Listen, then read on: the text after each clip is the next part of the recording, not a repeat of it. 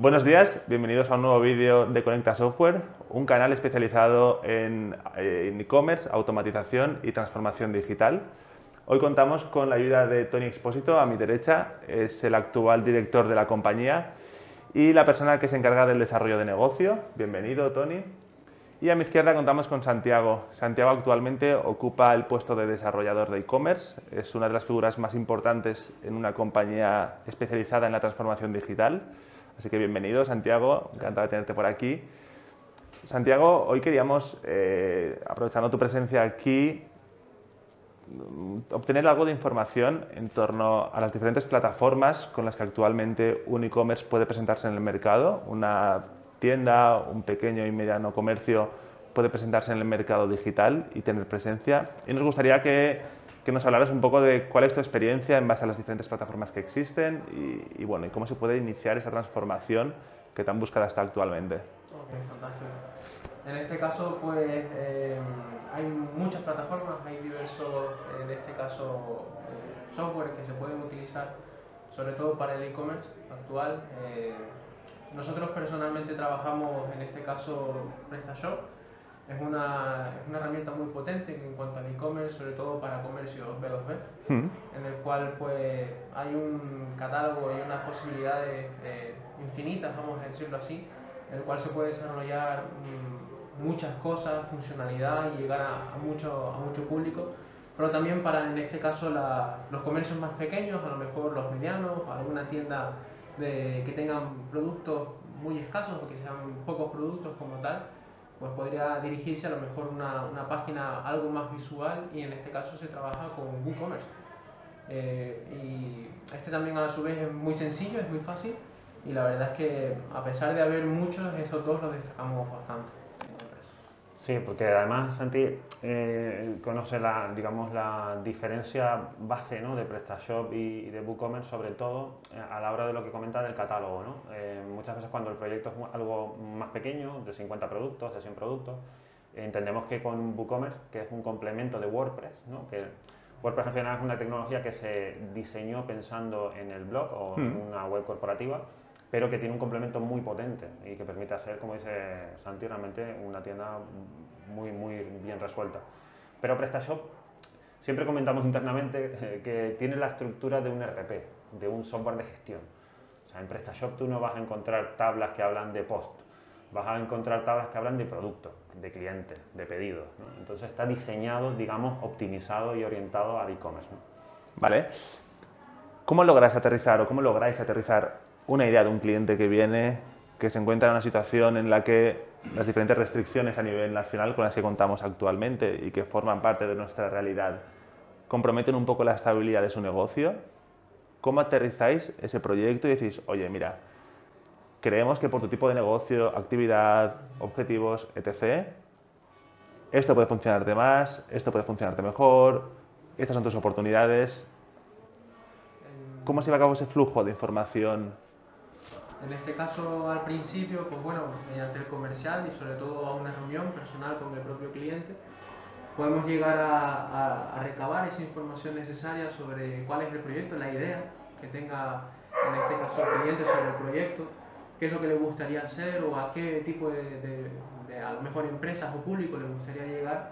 Recabando toda esa información, pues a lo mejor podemos hacer un- unos pequeños, unas pequeñas demos, unas pequeñas pruebas de, de cuál sería la mejor herramienta, lo evaluamos y después se lo mostraríamos a lo que viene a ser el cliente para así que esa persona decida al final si lo va a hacer con una tecnología o con otra.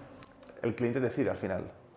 Eh, eh, realmente es muy importante lo que dice Santi de obtener eh, la información. Nosotros somos muy fans de los cuestionarios. ¿no? Entonces, en la primera reunión incluso, nosotros ya vamos guiadas, digamos, hacemos una, una toma de datos guiada, ¿no? Donde, por supuesto, preguntamos a qué sector se, dirige, qué actividad eh, realiza dentro de ese sector, porque no es lo mismo tener pues, un cliente que sea una empresa a un cliente que sea un consumidor final. ¿no? Cuando nosotros nos dirigimos al sector B2B, por ejemplo, sabemos que necesita un área privada donde su cliente pueda consultar su histórico de facturas. Hay, hay necesidades un poco diferentes. Por ejemplo, necesitan muchas veces que su fuerza de venta use la plataforma e-commerce para pasar los pedidos. ¿no? Mientras que un consumidor final tiene un objetivo digamos, por ejemplo, en la parte visual mucho más em, crítico, ¿no? Tiene que ser muy sencillo de usar, tiene que tener una usabilidad muy clara desde la página home, tiene que tener las cosas muy destacadas, ¿no? Entonces, dentro de, esto, es verdad que nosotros mm, comentamos con el cliente, proponemos, eh, pero sí, muchas, el 100% de los casos el cliente nos dice, oye, decídeme, decide, tú la plataforma, que al final eres el experto y al final así te puedo exigir también que vaya bien, ¿no? claro. Habláis, habéis mencionado los dos el término B2B varias veces, eh, quizás nuestra audiencia no sepa, podemos ahondar un poco más en qué es un B2B, qué diferencias tiene con otros tipos de mercado, eh, ¿nos las comentáis? Eh, cuando a lo mejor alguien quiere tener una relación con alguna, no un cliente final como tal, sino que a lo mejor quiere hacer una, una relación comercial con un profesional del comercio también. Entonces es algo bastante diferente, a lo mejor hay ciertas funcionalidades que, que sí son diferentes a, a, a, un, a, lo que viene a ser, en este caso, un cliente público, mm. sino que es algo más profesional y en cuanto a que las compañías en sí, pues a lo mejor requerimientos, eh, de otro tipo de venta. Incluso, por ejemplo, tenemos, tenemos muchos casos en los que el cliente vende a su vez a un cliente final pero también tiene una tarifa, digamos, como mayorista, ¿no? Entonces, claro, los precios que puede ver uno y otro hay que diferenciarlos, ¿no? Plataformas como PrestaShop nos permite hacer esto con grupos de, clientes, por ejemplo. Y es muy importante, mm, por ejemplo, eh, lo que decíamos, no solamente a nivel funcional, que por supuesto, sino a nivel de diseño también es muy, es muy importante. Hay cosas que, por ejemplo, tendrían que estar ocultas para algunos grupos de clientes, porque a lo mejor no tienen un, necesitan demostrar que tienen un permiso para poder usar un determinado tipo de producto, yo sé, productos farmacéuticos, productos que tienen que ver con el tratamiento de, de, mm, fitosanitario, por ejemplo. Entonces, pues, se pueden establecer restricciones en plataformas como PrestaShop, que ya te digo, están como pensadas para ese tipo de problemática. ¿no? Sí, y me parece interesante cuál es el... Vosotros aterrizáis un proyecto, lo presentáis al cliente, ¿ese proyecto es dinámico? Cambia a medida que cambian las necesidades del cliente? ¿O es un, o es un, un proyecto estático completamente que si requiere de alguna funcionalidad a posteriori hay que redefinirlo por completo?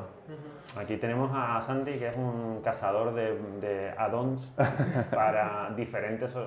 Evidentemente, hay, hay, cuando tratamos, por ejemplo, uno de los últimos proyectos que ha hecho Santi tiene que ver con una empresa de impresión gráfica, ¿no? Por supuesto, ahí es evidente que hay unos requerimientos de entrada muy, muy críticos, ¿no? Tengo que poder eh, configurar un producto, ¿no? Eh, explícalo tú si quieres, que tiene toda su, toda su problemática concreta, ¿no? Así es. En este caso, un proyecto eh, puede dar muchos giros, sobre todo al cliente le pueden salir muchas ideas, pero lo que intentamos nosotros siempre es hacer que sea un producto en el cual a posterior pues pueda ser totalmente rescalable o pueda redimensionarse o hacer ciertos ajustes que no impliquen a que se tenga que rehacer de todo, todo de nuevo. Entonces, como bien comenta Tony, gracias a, módulos que podemos buscar, podemos cumplir en este caso los requerimientos del cliente y que eso no afectará a que después podamos poner alguna otra funcionalidad. Pero es totalmente viable en el caso de que a lo mejor si un, si, este cliente quiere hacer una nueva funcionalidad en el futuro, perfectamente se puede hacer sin ningún tipo de problema. Vale. ¿Cuáles crees que son las necesidades con las que llegan todos los clientes a Conecta? Un cliente que no tiene presencia online todavía, ¿qué necesidades tiene y cómo las solucionáis? Claro, todos los clientes lo que, lo que quieren hacer es conectar o bien con su base de cliente ya actual, ¿vale? Para que puedan seguir atendiéndolos pero en el canal online, ¿vale? Esto estamos hablando de empresas que ya existen y que probablemente tienen una base de clientes fiel, tienen un sistema de gestión incluso que quieren poder integrar, ¿vale? Para no tener que duplicar los esfuerzos.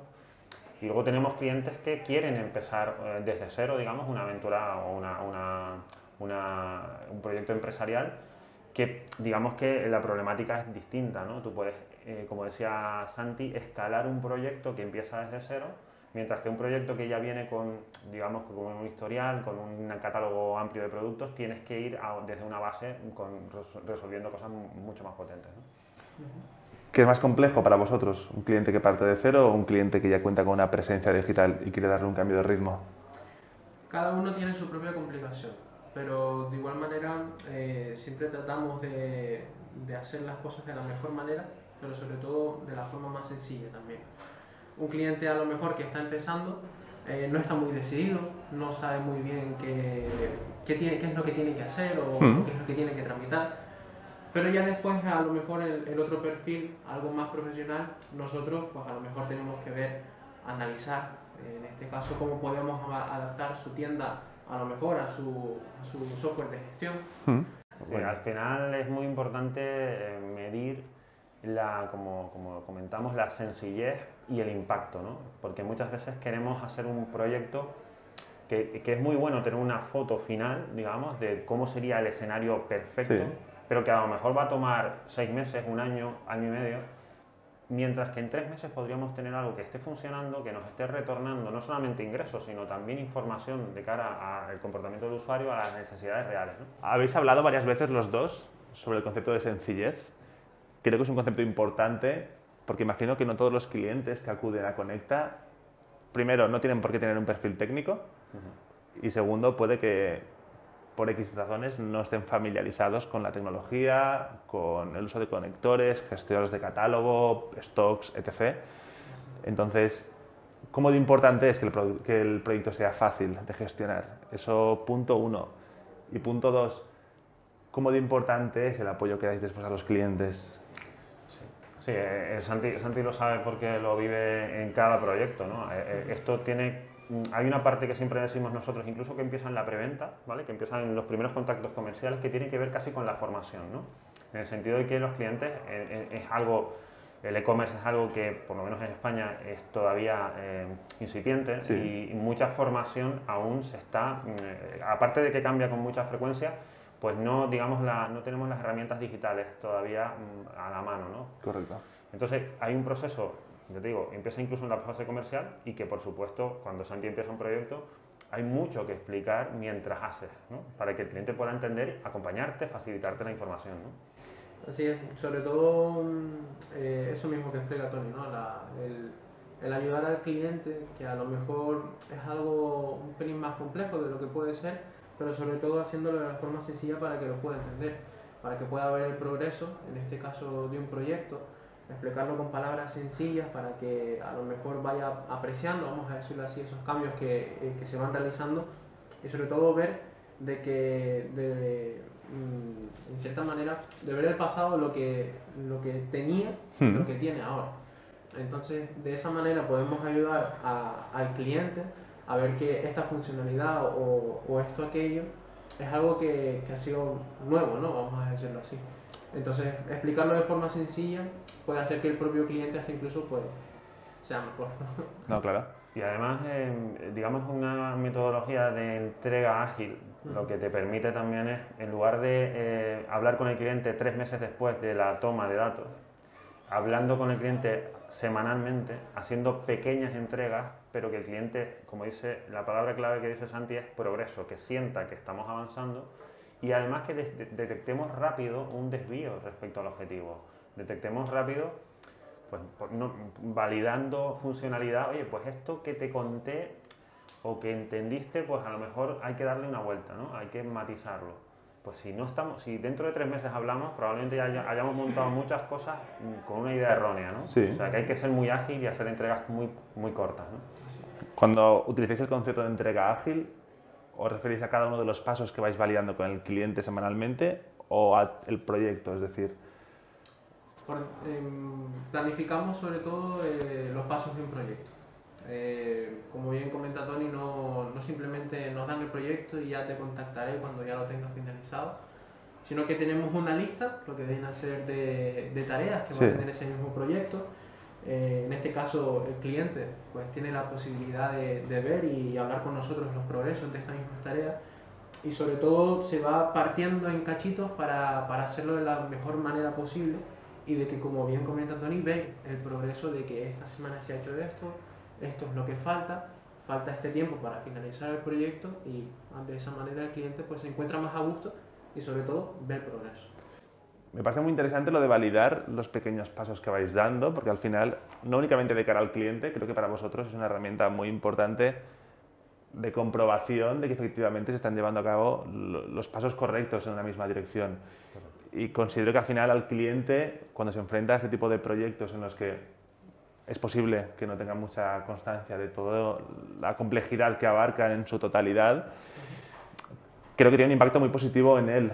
Aún así, pienso que tenéis un reto bastante grande a la hora de, vale, te estamos diseñando un proyecto, seguramente visualmente, que al final es por lo que nos guiamos todos, estos pequeños cambios no tienen mucho impacto, pero luego lo vas a comprobar en tu día a día. Claro, es que nosotros dividimos mucho las tareas. Em, fíjate que todo esto viene del concepto de ingeniería previo al software, ¿no? Cuando, cuando nosotros pensamos en, en la ingeniería de un puente, pues, o de construir una casa, sabemos que hay unos, hay unos planos, hay un trabajo primero de edificación, luego hay que hacer los interiores. Claro, el software trató de hacer algo similar a través de tecnologías que se conocen como en cascada, donde tú dices, mira, primero hay que hacer esto, ya te llamo cuando lo tenga terminado, ¿vale? Y, y Pero claro, cuando, te, cuando ocurren cosas, como tú dices, de la complejidad del software, en la que tienes que entender muy bien el negocio del cliente, el sector del cliente, lo que, lo que lo diferencia de otros que son iguales que él, pero que él quiere hacer de forma distinta, es, digamos, tan complejo que no puedes hacerlo con una ingeniería, con un concepto de ingeniería clásica. Entonces tienes que ser ágil, tienes que ser muy de validación corta. Nosotros cuando empezamos un proyecto tenemos 84 tareas, ¿vale? Algunos proyectos no requieren las 84, quitamos 20, ¿vale? Porque no encajan pero el resto sí hay que pasar por ahí, hay que validar un logotipo, hay que validar unos pies de página, hay que validar unas páginas legales, hay una serie de cosas, ¿no? Hay que conectar el catálogo, ¿no? Y el cliente puede ver cosas no solamente visuales, ¿eh? el cliente el cliente que conoce súper bien su producto, cuando le, conectamos el catálogo, enseguida nos dice, oye, nos falta esta familia. Entonces, es muy bueno porque cuentas con el cliente prácticamente como parte del equipo de desarrollo. ¿no? Justamente iba un poco a esto mismo considero que este tipo de proyectos no pueden llevarse sin, primero, una especialización previa por vuestra parte y segundo, al final, sin que el cliente forme parte de vuestro negocio o más aún que vosotros forméis parte de ellos. Correcto. Entonces, entiendo que el cliente valora mucho el papel de Conecta en ese sentido de integrarse al 100% en su equipo durante todo el proceso de desarrollo y también a posteriori durante el proceso de, de soporte hasta que todo está bien implementado. Sí. De hecho, de hecho, Santi habla constantemente. Yo no sé cuántas horas al día. Sí, siempre intentamos mantener un contacto con el cliente, sobre todo para eso mismo, para que sienta de que, que no simplemente somos una empresa externa en la que ya le montará su página web en el día que ellos me han dicho, o en el, en el tiempo estimado, sino que sobre todo intentamos hacer esa relación ¿no? en la que predomine sobre siempre, en este caso, eh, la comunicación, de, de, pasarse la pelota y, y sobre todo de, de, pasar esa misma información que nosotros necesitamos para que ellos se sientan cómodos y vean de que en este caso no, no somos algo externo, no, no somos una hmm. compañía cualquiera en el cual pues dame las cosas y yo te lo hago, sino que queremos que también esa persona se incluya dentro del proyecto para que sienta de que esto en verdad es algo muy importante y algo que va a ser suyo también digamos que nos facilita o, digamos lo tenemos en el ADN en el sentido de que no hacemos un diseño, no somos digamos una empresa e-commerce que hace una tienda online, sino que nuestro inicio y nuestro fuerte es la conexión con sus propios sistemas. Entonces, claro, si, si nosotros queremos que el cliente que ya vende en el físico venda en online y vamos a conectar sus sistemas, tenemos que entender su negocio. No, no, vale como montar una, una, cosa totalmente, como dice Santi, aislada y fuera de la empresa. No, no, no, vamos a entrar en tu, en tu núcleo y vamos a extraer, por ejemplo, el catálogo y lo vamos a generar de forma dinámica. Tenemos que entender tu política de precios, ¿vale? Porque puede que tengas tarifas, puede que tengas... Y eso hay que trasladarlo, me lo tienes que contar, tengo que entenderlo, ¿no? Entonces, el cliente tiene que estar en todo el proceso, ¿no? Habláis del uso de conectores y entiendo que al final es una de las especialidades de Conecta por un lado y también uno de los requerimientos más importantes eh, que llegan actualmente por parte de los clientes que quieren vender online. ¿Habéis notado un cambio de patrón de comportamiento y sobre todo de exigencia por parte del cliente en una época pre-COVID, con digamos más tiempo por delante para el desarrollo de los productos y con menos urgencia, al momento actual en el que parece que las empresas se encuentran todas en una carrera de digitalización, a ver quién llega antes, quién conecta más, mejor? ¿Ha existido este cambio de, este cambio de pauta de comportamiento? Eh, hombre, debido a las circunstancias ahora mismo económicas, sí se nota, de cierta manera, de que muchas personas a lo mejor es el último esfuerzo que pueden hacer por mantenerse a flote en el mercado. Pero de igual manera, eh, el, siempre tener una web disponible es algo que a todo el mundo le asombra, ¿no? Tengo mi propia web. Pero en cuanto al caso de ser más apresurado en cuanto al COVID, eh, en este caso yo diría que sí. Hay gente que a lo mejor se especializa en esto incluso un pelín más para, para ayudar en cuanto al proyecto. Pero sobre todo el digitalizarse es algo muy común ya en estos días y algo que, que, mucha gente quiere hacer y cuanto antes mejor. Sí, de hecho, de hecho el, el, año 2020 fue especialmente em, acelerado y nosotros establecimos una relación con, por ejemplo, otras empresas que hacen la parte de diseño y que solamente nos pedían la conexión. Y fue, e, es un tipo de colaboración que nos encanta, ¿vale? Porque digamos que podemos sumar una parte muy concreta en la que tenemos un gran expertise. Eh, ellos siguen encargándose de una parte em, que tiene que ver con el diseño, la validación de esa parte visual y de una experiencia de usuario y nosotros, digamos, como parte del equipo de esa otra empresa, hacemos ese trabajo de fondo. ¿no? Y ha sido una cosa que, como tú dices, por lo acelerado de los tiempos, en 2020 se dio mucho el caso ¿no? y, se sigue dando, de hecho, hoy en día. ¿no? ¿Nos podéis hablar un poco más del uso de conectores? ¿Qué es un conector? ¿Qué podemos conseguir con él? Es una de vuestras especialidades. Eh, ¿Qué puede hacer una, una pequeña, una mediana o una gran empresa con un conector eficiente? En este caso, el conector, vamos a decirlo así, es un traductor para lo que viene a ser eh, dos, dos, idiomas totalmente diferentes. A lo mejor el conector, en este caso, para que se entienda bastante fácil, es si intentamos pasar de a lo mejor un idioma al otro. ese intérprete que logra coger, eh, entender el otro idioma y pasarlo al otro, codificarlo de la otra forma. El conector en este caso, a lo mejor eh, en una base de datos, tú tienes eh, tus artículos, todos precios, clientes incluso, de una forma que tú lo entiendes y que ese software de gestión lo entiende. Nuestro conector, gracias también a un previo estudio de nosotros, eh, tiene la posibilidad de leer, de entender y de crear las tareas para en, ya después transformar lo que vienen a ser esos mismos datos de ese software en este caso al, a lo que tú necesites, sobre todo principalmente en el PrestaShop. Cada uno tiene su propia forma de funcionar, su propia forma de codificar las cosas y el conector a lo mejor, pues bueno, a lo mejor no, ese es su trabajo, ¿no? Transforma, conecta a lo mejor dos softwares que en este caso serían incompatibles. Exacto, el concepto de, de conector viene de un concepto de un tipo de herramienta informática que es eh, ETL, eh, e que es de extracción, transformación y carga de datos, Realmente lo llamamos conector porque efectivamente, como dice Santi, conectamos dos sistemas y sobre todo la ventaja fundamental para la empresa es que sin tener que cambiar absolutamente nada de lo que ya le funciona bien en el mundo físico hasta ahora, pues puede empezar a vender online.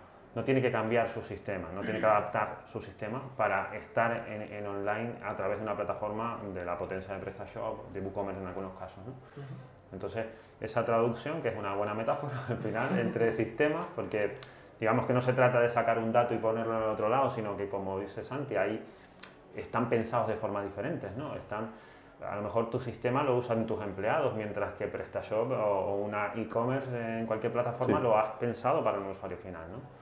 Entonces, claro, los datos son distintos, tienes que colocarlos de maneras distintas, tiene que ser encontrable de forma distinta. ¿no? Entonces, esa es la, tarea fundamental.